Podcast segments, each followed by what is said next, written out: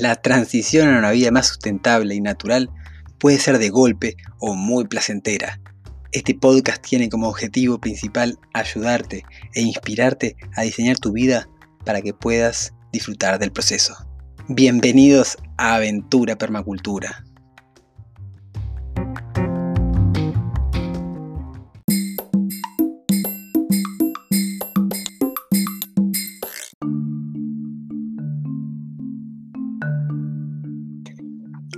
Muy, pero muy buenas, queridos, queridas valientes que están por ahí acompañándome en este viaje, en esta travesía, donde estoy intentando compartir aprendizajes, compartir algunos pasos de mi caminar por este mundo de la sustentabilidad, este mundo de la transición. Qué palabra, palabra fuerte y que, y que a veces puede caer en tanta banalidad, ¿verdad? Transición.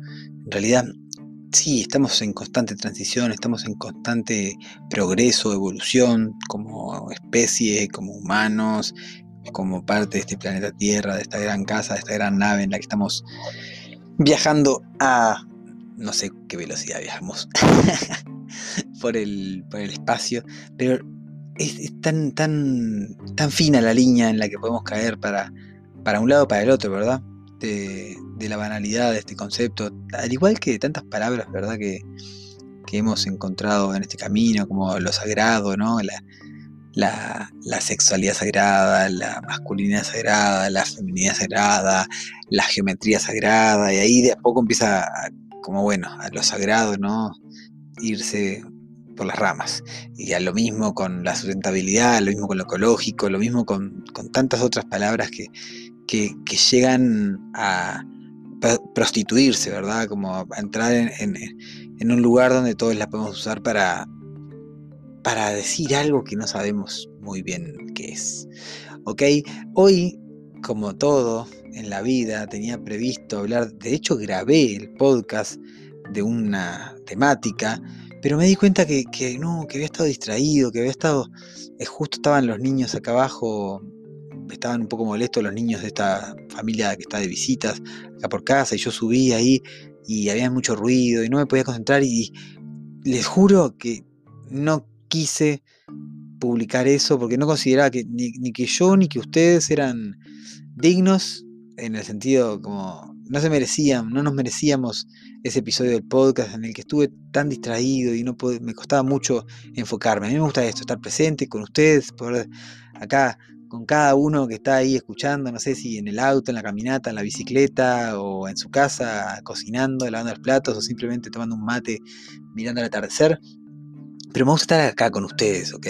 Y poder entrar en ese espacio donde, donde, donde no es mi mente, no es mi teoría, mi, mi, lectura, como los aprendizajes teóricos, sino que lo que entra al juego es, es, esto, ¿no? Es el campo de, la espontaneidad y el campo de, la experiencia misma, ¿verdad? El campo de lo interior.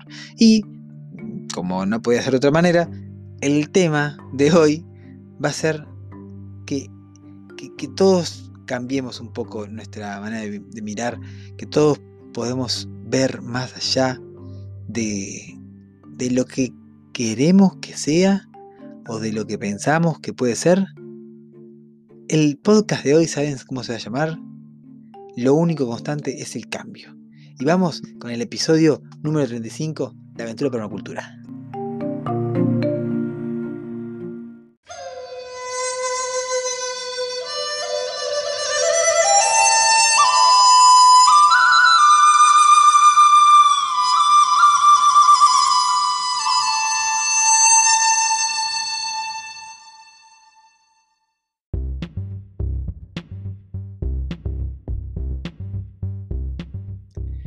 Entonces, ¿cómo están? Bueno, ¿a quién no le ha pasado, verdad? De que ha hecho un plan, de que ha hecho, por ejemplo, una cita de familiar, ¿no? Una comida, o bueno, el plan que se les ocurra, ¿ok? Y ya sea que llueve, ya sea que, que se lo cancelan al último momento, o que ustedes se sienten mal no se sienten con ganas de ir, lo que sea, ¿no? Por el motivo que, ocurra, este plan cambia. ¿Y cuántas veces esto hablábamos hace unos capítulos, ¿verdad? De esto de responder creativamente al cambio.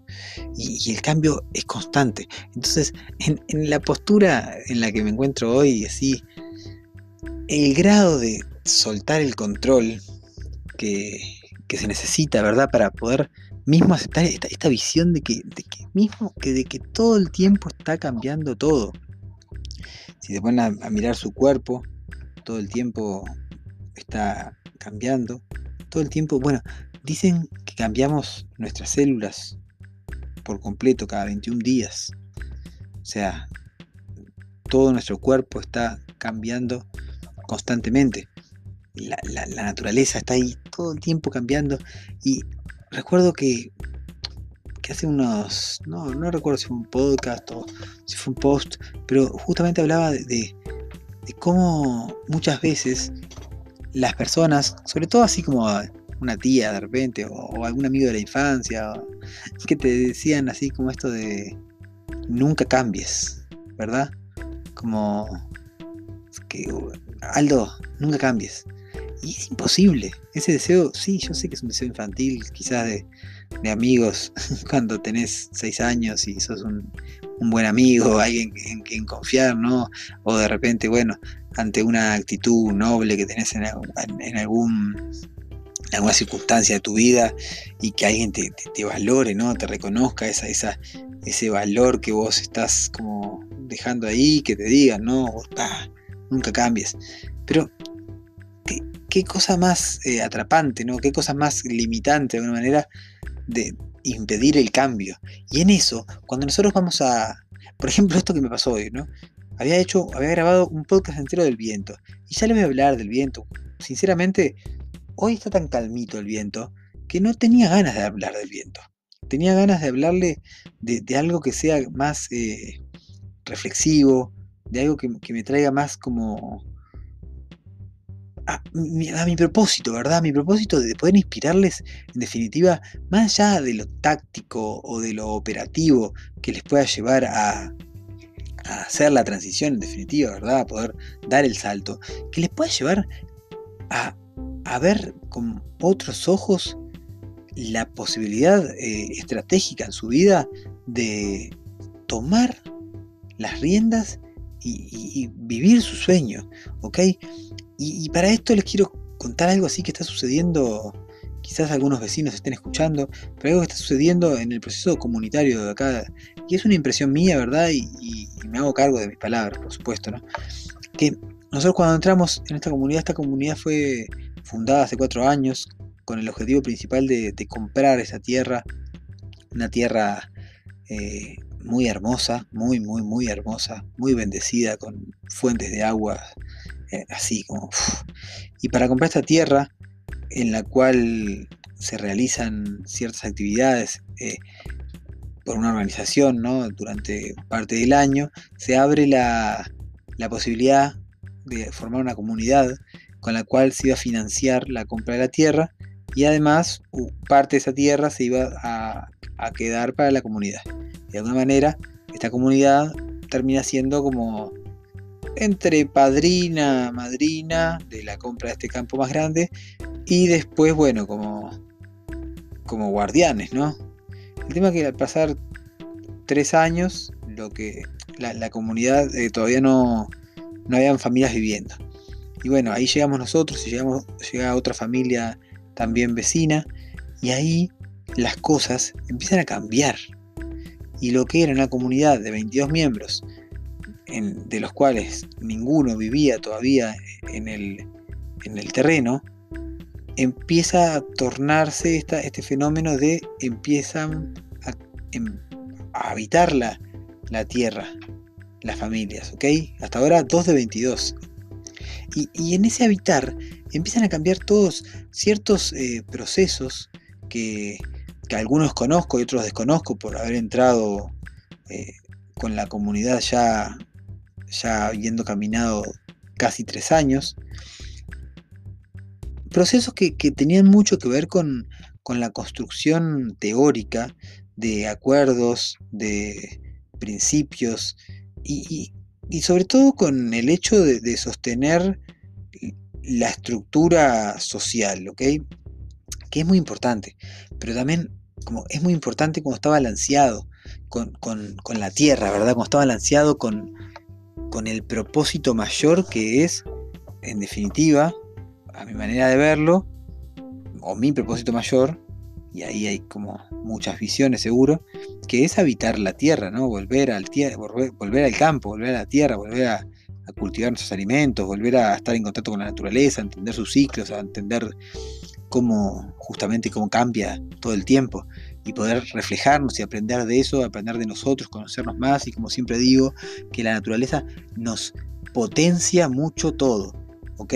Nos potencia mucho nuestras dudas, nos potencia mucho nuestras virtudes, nuestras certezas. Entonces si estamos centraditos ahí, la, la naturaleza algo que hace para mí es potenciar muchísimo nuestros dones, nuestras potencialidades, ¿ok? Entonces, para mí la, vuelta al campo es, también con ese objetivo, con, el objetivo de, estar en mi centro y de poder utilizar esa, capacidad que la naturaleza de, potenciar todo para, para, llegar a otro nivel, yo como ser humano, ¿verdad? Para poder ponerme en mi servicio y esto que estoy haciendo, ¿verdad? Eh, que antes no lo había podido hacer nunca y, ahora siento que en este lugar sí, estoy como ya con un nivel de, experiencia, de madurez, de, bien centrado en mí mismo, ¿no? Sabiendo quién soy y, sin que me importe que, puedan llegar a decir alguien porque, hago un podcast, ¿se entiende? Entonces, todo eso para mí es parte del propósito de, estar regresando a la Tierra, ¿ok? Y, en este cambio que se empezó a dar en la comunidad, de, no haber personas viviendo el sueño, a haber personas viviendo el sueño, empezaron a, a despertar, a activarse, a reactivarse ciertas creo que dudas o incertidumbres o, vaya como miedos también pueden ser, ¿no? Creencias limitantes en, los miembros más viejos, o sea, en los miembros iniciales de la comunidad, que quizás su, propósito no, no, no, era este. Su propósito podía ser más bien como el propósito inicial, que era como, bueno, comprar la tierra. Pero claro, comprar la tierra para este otro propósito que hablaba antes, esas actividades que se realizan en el resto del campo. El tema es que lo, interesante, estas, estas personas ante, ante estos cambios empezaron a, reaccionar como, como con resistencias, ¿verdad? Con, dudas, con muchas, como, sí, eso, resistencias al cambio. Y esa resistencia al cambio en toda la vida están. O sea, porque cuando, por ejemplo, ahora está esta familia amiga, ¿verdad? Y, y bueno, fueron a ver la escuela acá, que es hermosa. Están hace tres días acá pasándola muy lindo. Ya conocen, ya han venido antes a visitarnos y ellos están, ya están en un proceso de transición, ¿verdad? Pero quieras o no, como cada paso y también aceptando los tiempos de la transición, ¿verdad? Pero que, muchas veces nos aferramos tanto a, ciertos eh, estadios de, de esa transición, que no, quiere decir que tenga que ser así como un, un flash, ¿no? Hacerlo rapidísimo y saltar al vacío y después me arreglo, no.